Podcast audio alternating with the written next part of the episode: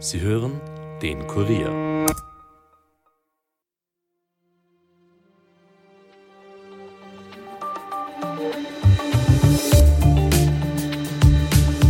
Am Donnerstag startet in Dubai in den Vereinigten Arabischen Emiraten die 28. Klimakonferenz der Vereinten Nationen. Dass diese ausgerechnet in einem Ölstaat stattfindet, sorgt für Kritik. Und zwar nicht nur bei Klimaaktivistinnen und Klimaaktivisten. Der österreichische grüne EU-Abgeordnete Thomas Weiz fährt erst gar nicht hin, weil er kein Vertrauen habe, dass bei der Klimakonferenz etwas Konstruktives passiert, wie er sagt. Was ist dran an diesem Vorwurf und kann in Dubai überhaupt etwas beschlossen werden, um die Erderwärmung zu begrenzen? Diese Fragen besprechen wir heute mit Bernhard Gaul. Er ist Innenpolitikredakteur des Kurier und Host des Kurier-Podcasts Klimabernie. Es ist Mittwoch, der 29. November. Mein Name ist Angelika Groß und ihr hört den Daily Podcast des Kurier. Ich muss ehrlich sagen, große Erwartungen habe ich da nicht daran. Ich muss denken, Alok Sharma in Glasgow, der damalige Vorsitzende, hat die Konferenz beendet mit Tränen in den Augen und sich bei den letzten Generationen entschuldigt und bei den nächsten Generationen entschuldigt dafür, dass da so wenig rausgekommen ist. Letztes Jahr in Ägypten, Hauptsponsor war damals Coca-Cola, ist dieser Loss and Damage Fund rausgekommen, der tatsächlich wichtig ist. Jetzt streitet man über die Finanzierung, macht es die Weltbank, macht es wer anderer. Das ist natürlich extrem mühsam. Ich wünsche mir, dass was rauskommt, aber glauben kann ich nur ans Christkind. So die Klimaaktivistin der Fridays for Future Bewegung Lena Schilling im ZIP-2-Interview am Dienstagabend. Die Rede ist von der 28. Ausgabe der UN-Klimakonferenz. Gastgeber sind ausgerechnet die Vereinigten Arabischen Emirate, einem der wichtigsten Öl- und Gasproduzenten der Welt. Hinzu kommt, dass der Chef des staatlichen Ölkonzerns Sultan Ahmed al-Jaber die Präsidentschaft der 28. Klimakonferenz übernommen hat. Als wäre die Kritik im Vorfeld nicht bereits laut genug, deckte nun die BBC zu Beginn der Woche auf, dass Al-Jaber und sein Team zur Vorbereitung der Klimakonferenz von Juli bis Oktober mehrere Treffen mit Regierungs- und Wirtschaftsvertretern aus fast 30 Ländern organisiert haben. Durchgesickerte Briefing-Dokumente enthüllten Pläne für Öl- und Gasdeals mit 15 Nationen. Geht es also nur darum, das Ölgeschäft abzusichern? Das Misstrauen ist groß, doch zu tun gäbe es genug. Die UNO schätzt die Erderwärmung bis Ende des Jahrhunderts auf 2,5 bis 3 Grad, also fast doppelt so hoch wie das Ziel des Pariser Klimaabkommens. Was müsste bei der Klimakonferenz in Dubai also beschlossen werden, um wirklich etwas zu erreichen? Und was sind die Herausforderungen, mit denen die Konferenzteilnehmer konfrontiert sind? Diese Fragen besprechen wir jetzt mit dem Kurier Innenpolitikredakteur Bernhard Gaul. Bernhard, am Donnerstag beginnt die 28. Weltklimakonferenz. Ausgerechnet in Dubai, einem der wichtigsten Gas- und Ölproduzenten der Welt. Wie passt das zusammen? Zweifellos steht die Konferenz da irgendwie unter einem schlechten Licht jetzt, äh, bevor es überhaupt losgeht. Aber ähm, ich frage mich schon, hätten wir das auch gesagt, wenn das Ganze in, keine Ahnung, Georgia äh, oder in, in, in Los Angeles oder New York äh, gewesen wäre? Ähm, wohl eher nicht, obwohl die USA mit Abstand der größte Ölproduzent ist. Also es ist einmal ein bisschen schwierig. So, das ist das eine. Das zweite ist, wir dürfen nicht vergessen, Klimakonferenzen funktionieren, also überhaupt UNO-Konferenzen funktionieren so, dass alles im Konsens entschieden werden muss.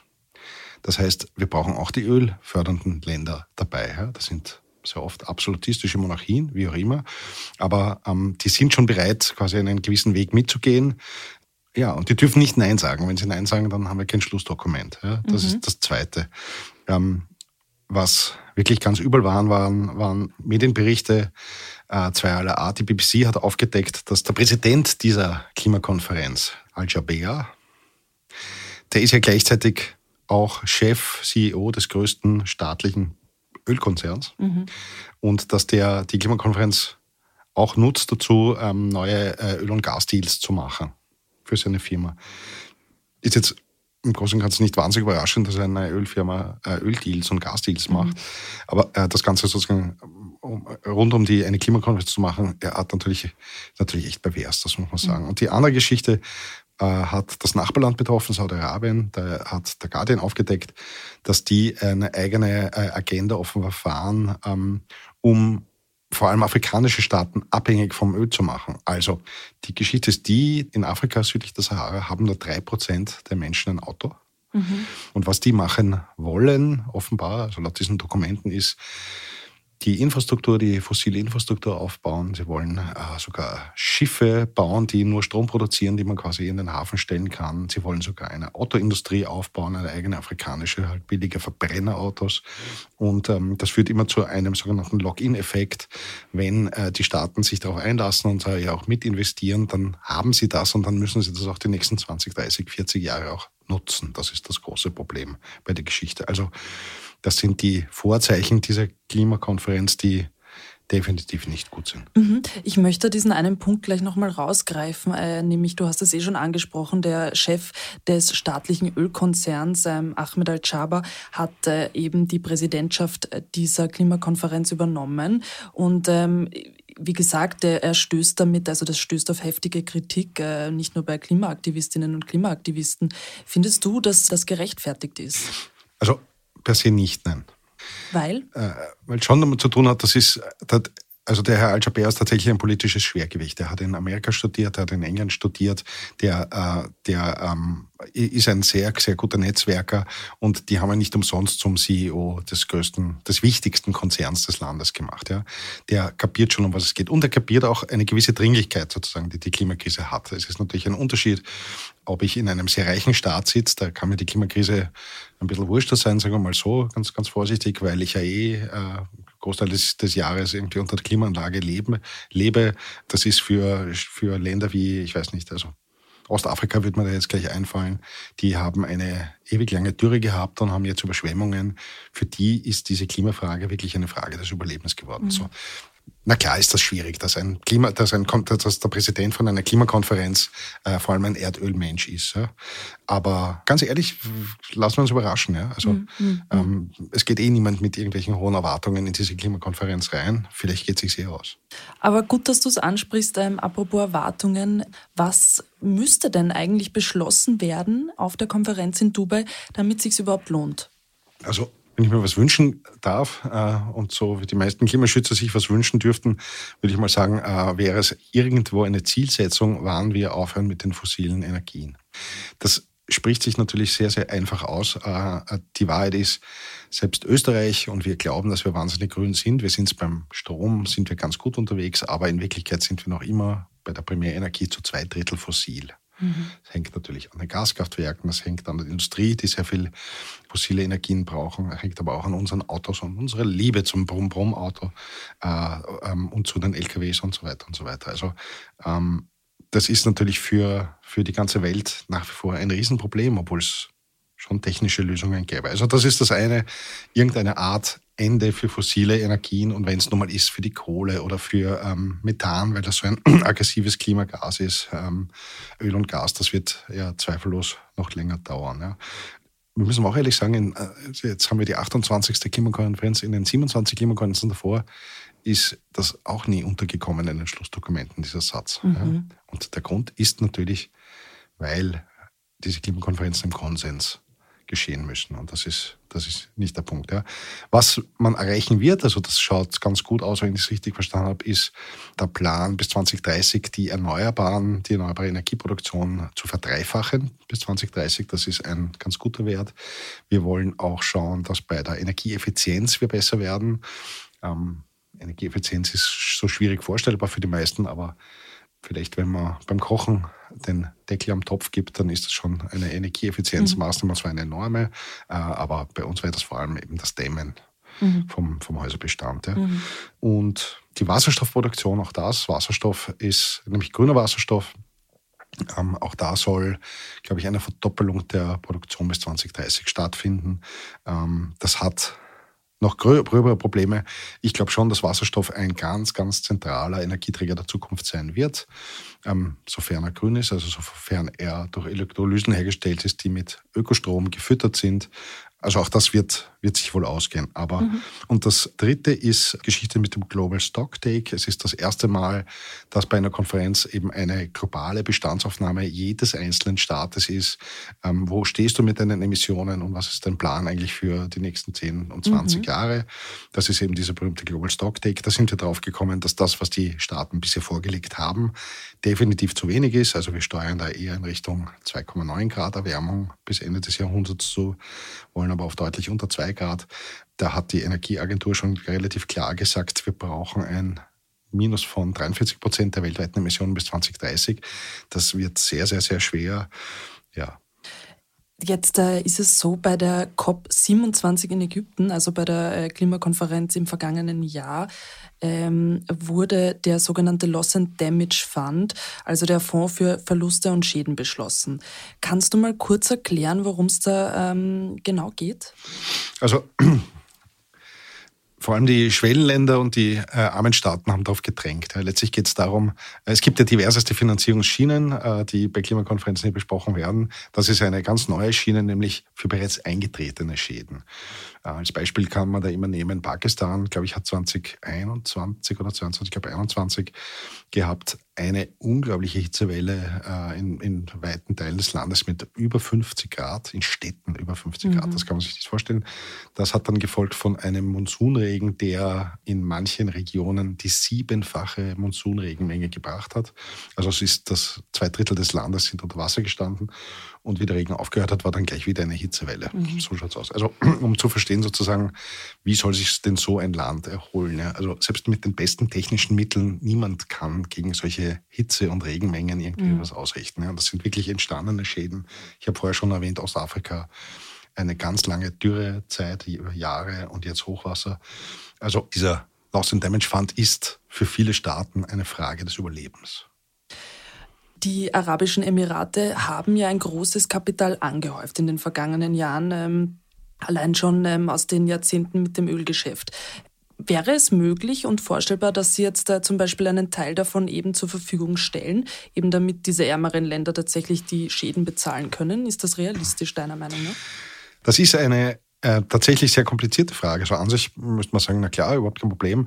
Aber äh, es geht bei der Einteilung sozusagen, wer sind eigentlich die westlichen Industriestaaten? Ist Dubai oder die Vereinigten Arabischen Emiraten definitiv nicht dabei, sondern die gelten eher als Entwicklungsland. Ja. Das mag für einen Teil der Bevölkerung tatsächlich zutreffen. Ja. Der reiche Teil der Bevölkerung, der wie überall auf der Welt natürlich ein sehr kleiner ist, der lebt ins Haus und Braus, überhaupt keine Frage. Also es ist aber die Frage sozusagen, welche Staaten zahlen wirklich in diese Töpfe ein? Ja, und da kann ich dir bei bei den Vereinigten Arabischen Emiraten keine definitive Antwort geben. Ja? Mhm. Ähm, ich gehe schon davon aus, weil die haben wirklich viel Geld. Ja? Mhm. Und sie hören ja auch so schnell nicht auf mit ihren fossilen Projekten. Ich will da nur kurz erwähnen, das ist auch letzte Woche erst bekannt geworden, dass die äh, in einem, in dem größten Biosphärenreservat im arabischen, also im, im, im Golf, mhm. ein Gasprojekt hier, ein neues verfolgen, schon acht neue Bohrtürme gebaut haben, äh, irgendwie der Frogste ich frage mich nämlich vor allem, was ist eigentlich ein Bios Biosphärenreservat wert, wenn man da problemlos Bohrinseln reinstellen kann. Mhm, ja. Mhm. Also die Frage sozusagen, wer da einzahlt, das ist eine der zentralen Fragen auch vom Herrn Charbea äh, bei dieser äh, Konferenz. Mhm. Was klar ist, es gibt ähm, seit Paris diesen Ansatz, der heißt Common but differentiated responsibilities. Das heißt, wir haben alle sozusagen unsere Verantwortung dabei, nur manche Staaten haben mehr Verantwortung. Mhm. Und wer mehr hat, ist auch klar, nämlich das sind die westlichen Industriestaaten. Und warum? Weil, ähm, wie zum Beispiel China noch dahin gedarbt ist mit, äh, mit einer einfachen Landwirtschaft und keiner Industrie, haben wir bereits äh, wirklich große industrielle Fortschritte gehabt und daher begonnen auch die Treibhausgase auszustoßen. Also mhm. es gibt auch sozusagen diese historische Verantwortung, es gibt die historischen Emissionen, das kann man ja mhm. genau mhm. berechnen und das mhm. wurde bereits genau berechnet, wer viel, viel daraus geblasen hat. Ähm, und da ist China, obwohl sie jetzt die mit Abstand größten Emittenten sind, ähm, da nur auf den Plätzen, ich weiß, fünfter mhm. oder sechster Platz. Mhm. Ja. Also das ist eine Schwierigkeit, die ganz offensichtlich ist. Die Europäer ähm, quasi, die haben immer relativ äh, lose Geldbörsel dabei. Musst du zusammen, der, der Finanzminister Magnus Brino wird ja auch äh, hinfahren und äh, dem geht es schon auch sozusagen um die Regelungen. Wie ist klar, dass der Steuereuro, der österreichische, auch gut eingesetzt wird. Ja. Mhm. Jetzt eine andere Schwierigkeit, du hast es vorher auch schon kurz erwähnt, ist ähm, dieser aktuelle UN-Bericht, der eben zeigt, äh, dass wir bis Ende des Jahrhunderts selbst bei Einhaltung aller derzeitigen Klimaschutzzusagen äh, auf eine gefährliche Erderwärmung von 2,9 Grad Celsius zusteuern, also fast doppelt so hoch wie das 1,5 Grad Ziel von Paris. Was bedeutet das eigentlich konkret für uns alle? Wie kann man sich so ein Leben vorstellen ähm, mit einer solchen Erderwärmung? Die Klimaforscher sagen relativ klar, das will man sich nicht vorstellen. Also, und man auch dazu sagen, eine 3 Grad globale Erwärmung heißt für Österreich 6 Grad, weil wir das mhm. bis jetzt schon festgestellt haben. Wir haben schon eine Erwärmung von etwa 1,1 bis 1,2 Grad mhm. im Vergleich zu den vorindustriellen Zeiten. Und in Österreich sind wir bei über 2 Grad. Mhm. Ja. Niemand kann mir erzählen, was er nicht gemerkt hat in Österreich, mhm. auch heuer. Ja. Mhm. Dass wir äh, irgendwie einen endlosen Sommer gehabt haben. Also, dass es bis, bis spät in den Herbst wirklich heiß war. Ja. Also was das genau heißt, muss man dann wirklich die Geophysiker fragen mhm. und so weiter. Aber mhm. man muss das schon verstehen. Wir haben so eine derartige Energiezunahme im gesamten Klimasystem, ja, dass das schon dazu führen wird, eben dass Wetterextreme ähm, immer heftiger werden. Mhm. Ja. Mhm. Wir haben, heuer gab es zum Beispiel einen, das erste Mal so einen Meditain, glaube ich, heißen die, ja, also einen, ja. einen äh, Hurricane im, im ja. Mittelmeer, der vor allem äh, an, in Nordafrika 10.000 Tote mhm, mhm. gefordert hat. Ja. Mitbekommen haben es dann nur, weil Griechenland auch komplett unter Wasser mhm. oder Teile von Griechenland auch komplett unter Wasser waren. Aber das ist nur eines von diesen Events. Und das Besondere eben ist, dass diese Unwetter ähm, durch die Zunahme an Energie im System einfach viel stärker werden. Ja. Mhm. Ähm, müssen auch davon ausgehen, dass Hagelkörner größer werden. Mhm. So, mhm. so, so man mhm. glaubt es kaum, aber das ist, äh, wird, wird, wird, wohl auch ein Ergebnis sein des Ganzen oder ein, eine Folge sein des Ganzen. Ja. Mhm. Es gab im Indischen Ozean unglaubliche Wirbelstürme. Es gab äh, die es gab die Hitzewelle in den USA, äh, Kanada, ähm, haben wir mitbekommen durch die Waldbrände. Nicht, da waren die Fotos da, zumindest von New York, äh, wo das so äh, äh Nebel verhangen war durch den Rauch.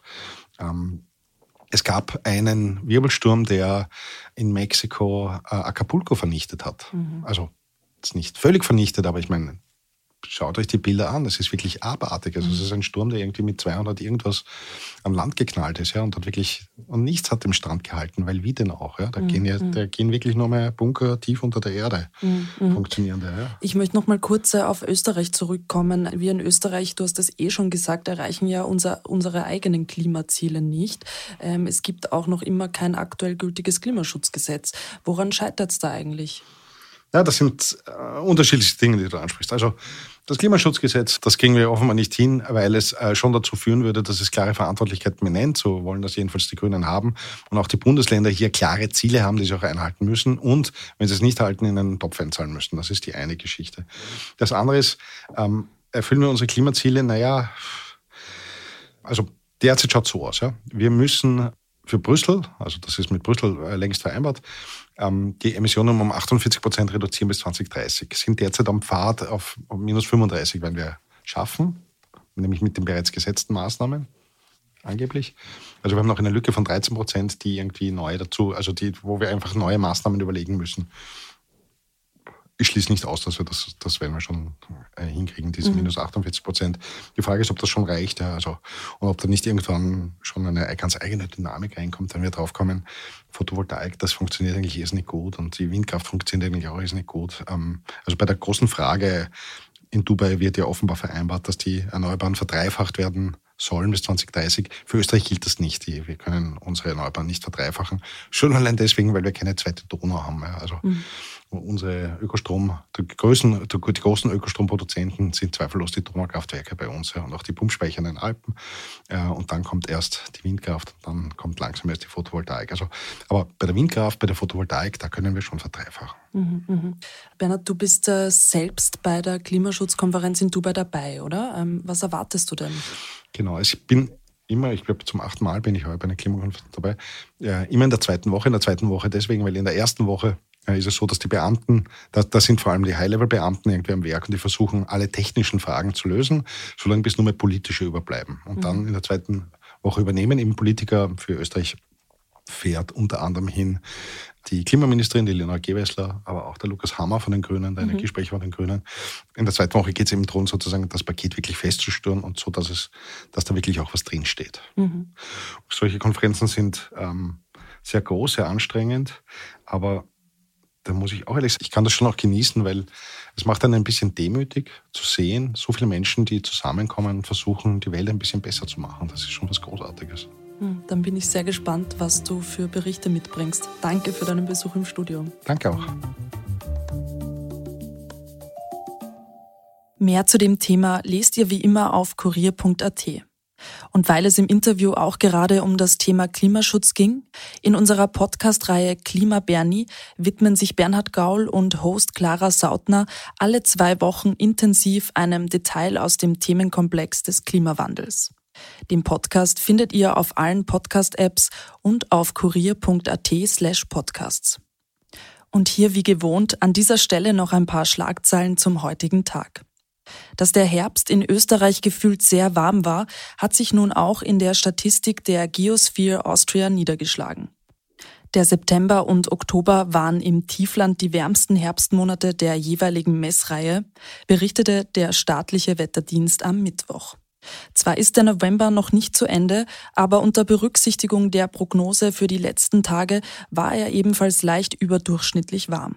Auf den Bergen war es der drittwärmste Herbst. Und die Regierungsspitze hält den Fall der Signa für eine reine Wirtschaftsangelegenheit. Ich sehe kein Politikum, das ist ein Fall des Insolvenzrechts, meinte Bundeskanzler Karl Nehammer von der ÖVP nach dem Ministerrat. Wichtig werde sein, dass die Finanzsituation stabil bleibe, betonte Vizekanzler Werner Kogler von den Grünen. Diesbezüglich sehe es einmal gut aus, nach dem, was er lese und höre. Damit war's das heute von uns. Wenn euch der Podcast gefallen hat, hinterlasst uns doch gerne eine Bewertung auf Apple Podcasts oder Spotify. Ton und Schnitt von Dominik Kanzian, produziert von Elias Nadmesnik. Mein Name ist Angelika Groß.